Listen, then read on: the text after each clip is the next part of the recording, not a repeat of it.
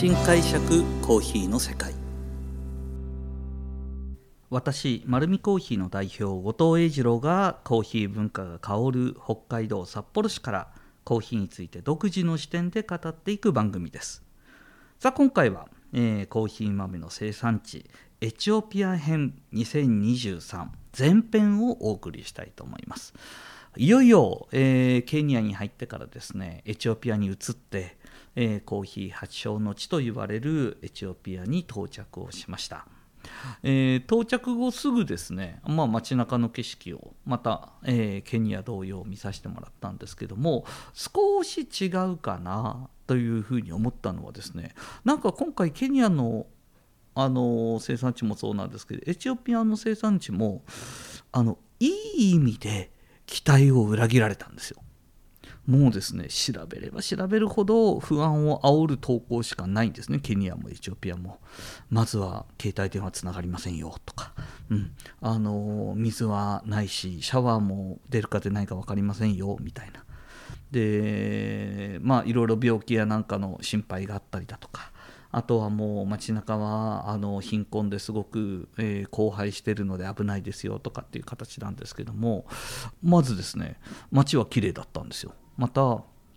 エチオピアの方が、まあ、国のその発展の度合いでいうとケニアよりも発展してないという情報だったんですけどもアジス、えーと、アベバですねのナイロビとアジスアベバを比べるとあのエチオピアのアジサベバの方がなんとなく僕発展してるように見えたんですよね。建物も新しいものが多かったし。でもちろんすごいあの地方の生産地に行くとかやぶき屋根みたいな円形の、まあ、ゲルみたいなところはたくさんあるんですけどもあの町自体はすごく発展してるように感じていて、えーと、町の人も元気だなというような形を見させていただきました。それと、まあ、町を見ていて特徴的だったのはですねヤギがいっぱい街中で売られてるんですよ。50頭か100頭単位ぐらいの露店みたいのが、えーと、八百屋靴屋、えー、家具屋ヤギ屋みたいなんですよ。でまた八百屋みたいな。で聞いてみるとヤギだけじゃないらしいんですね。ヤギと羊が売られてますって言うんですけどどう見てもヤギなんですよ。聞いたら羊なんですけど毛はないので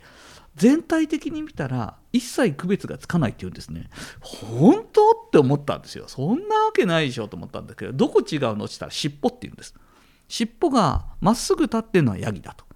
であのくるくる巻いてるのは羊だと。本当と思いながらあの車の中でみんなでクイズやってたんですけども確かにちょっとした違いがあると。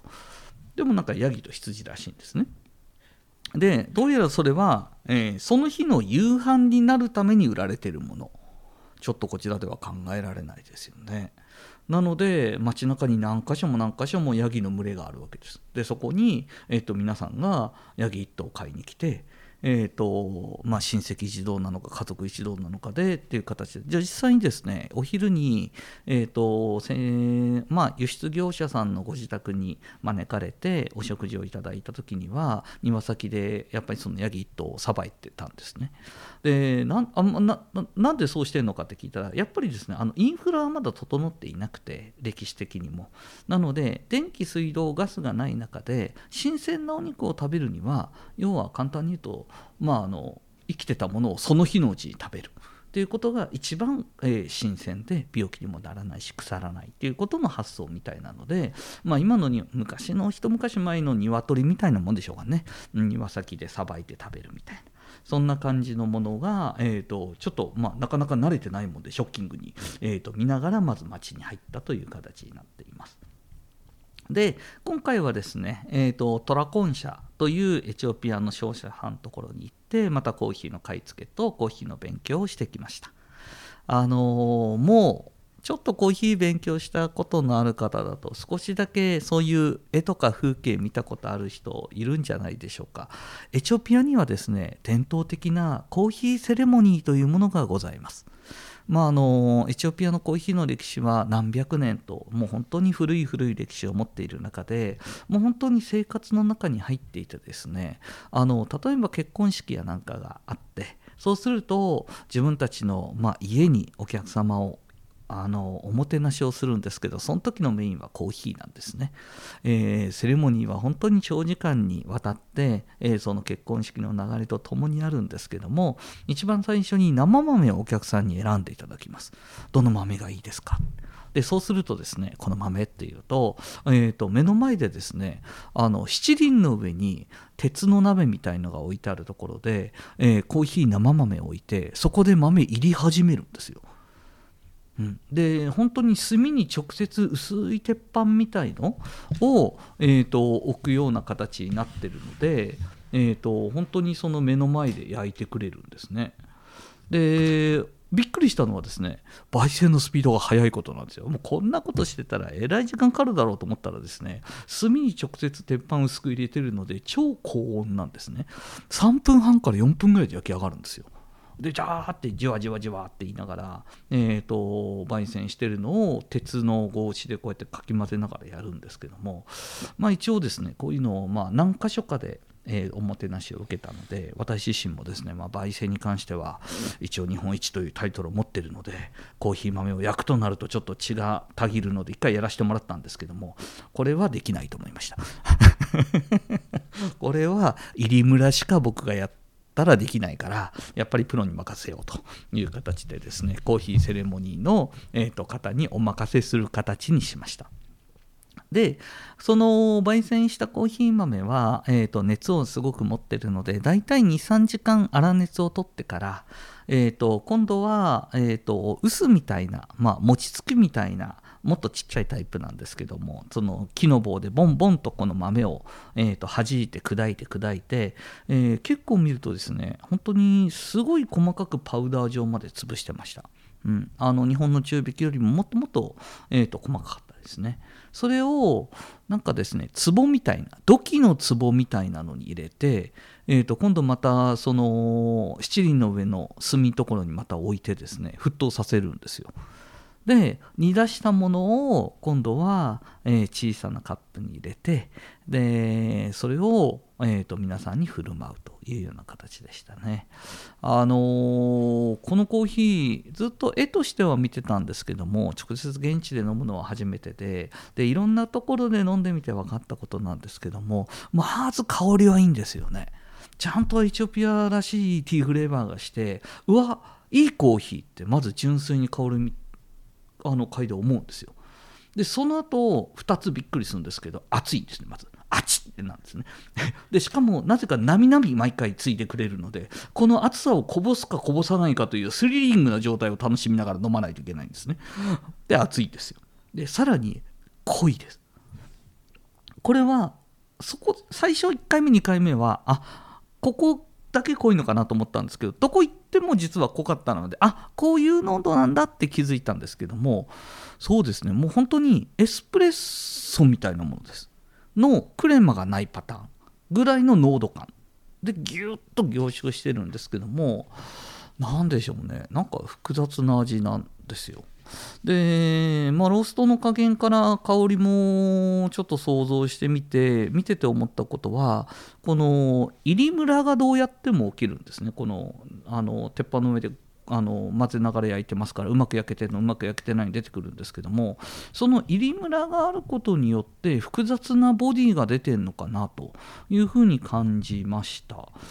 なんかですねなんか全然あのー今までの感覚とは違う複雑な味わいが出てるんですけどもで、まあ、濃厚にしてる分だけなんかその青臭さだけでもなくて、えーと、ちゃんとローストした焦げ臭さも入っててなんかブレンドしたようなコーヒーの味わいの濃さがあってなんかあなんか特徴的だけどちょっと美味しいなというような感じなものを受けました。でこのコーヒーセレモニーのコーヒーには現地途中で、えーと教えてもらったんですけどもその濃厚なエスプレッソみたいな結構修練した味わいだったんですけどもある、まあ、地方の、えー、農園を回ってる時に、えー、お昼ランチで立ち寄ったところでそこのお店に紹介されたんですけどもハーブみたいのを1本ポンと入れるんですね。うん、でそれですねびっくりしたんですけどめちゃめちゃ美味しくなるんですよ。ハーブのものすごく爽やかな香りとすごいさっきあの濃縮したギュッと詰まった味って言ったんですけどもその産出が程よくほどけてなんかまろやかになるんですよね。なんだこれと思ってちょっとあのまあ言葉が完全にうまく伝わらないので何の葉を入れたのかっていうのはちょっと分かんなかったんですけども、あの、この葉を入れて飲んでみなって言われた葉っぱはあ多分いろんなところでそういうなんか独自のアレンジだとかそういう習慣があるんだなってのを感じさせてもらえるタイミングでした。でこの後ですね、えー、とすぐえー、またこのトラコン社から、えーと、コーヒーのサンプルを出していただいて味を見ていきました。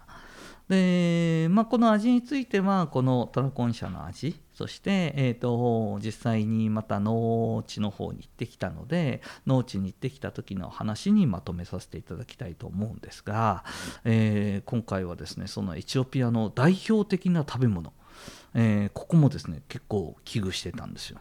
エチオピアに行ったらまさに何も食べるものないからあカップ麺だとかいろんなもの持ってった方がいいよっていうのでカップ麺もたくさん持ってきましたし、えーと、カロリーメイトもですね、えー、何本か持ってって、えー、栄養不足に備えていたんですが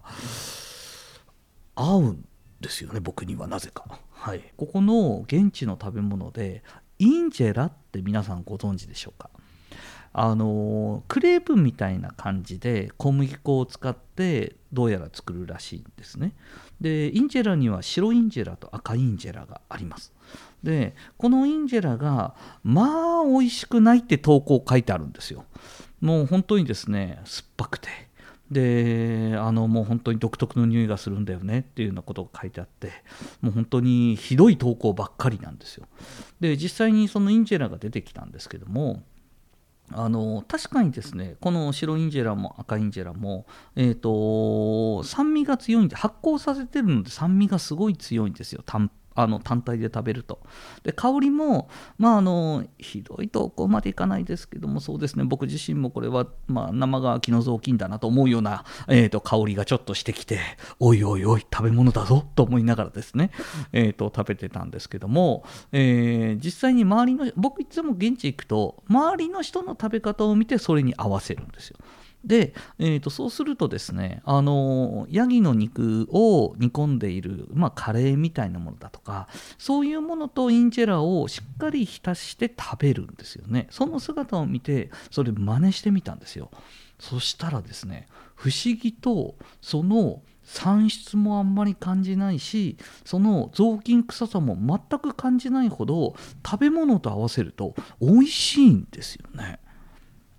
でスパイス系やっぱり水の問題なのかスパイス系は非常に多いなと思っていて煮込み物だとかスパイスものが非常に多くてでヤギの肉をカラッと揚げたやつともインジェラすごくあって結局ですね3日4日、えー、僕はこのエチオピアに滞在する間にしっっかりとインジェラの虜になり、えー、現地の人方の食べ方をマスターし、えー、結果的に帰り際に、えーとえー、トラコン社のスタッフにカップ麺を全部あげて帰るっていうあの僕は一切それを食べないという状態でですね帰ってくることができました。なので皆さんもですね、ぜひあのいろんな国に行くといろんな食文化があります。で、どうやら僕たちが見ているのはあの一部分だけのなんか食べず嫌いの部分的に食べたりとかするんですけども、なんか現地の人方の食べ方とかを真似て食べてみると、あのやっぱり皆さん味覚優れてるので美味しいもの食べてるんだなっていうのを感じましたね。で、あの実際に聞くとですね、さすがにこれはダメっていうのは現地の人でも教えてくれます。うん、これはあのあなた方食べるとお腹壊すよみたいなものが、えー、ちゃんと教えてくれたりとかするのでその人方の話を聞きながら、えー、食べ物を食べてみるのもきっと楽しいと思います。はい、それではですね、えー、この後は、えー、エチオピアの生産地に行き、えー、そして官邸から感じることについては後編でお話をさせていただきたいと思います。このようにコーヒーにまつわることを独自の視点でお話しさせていただいております。丸るコーヒーは札幌に6店舗あります。ぜひ自分に合うコーヒーを見つけに来てください。本日もありがとうございました。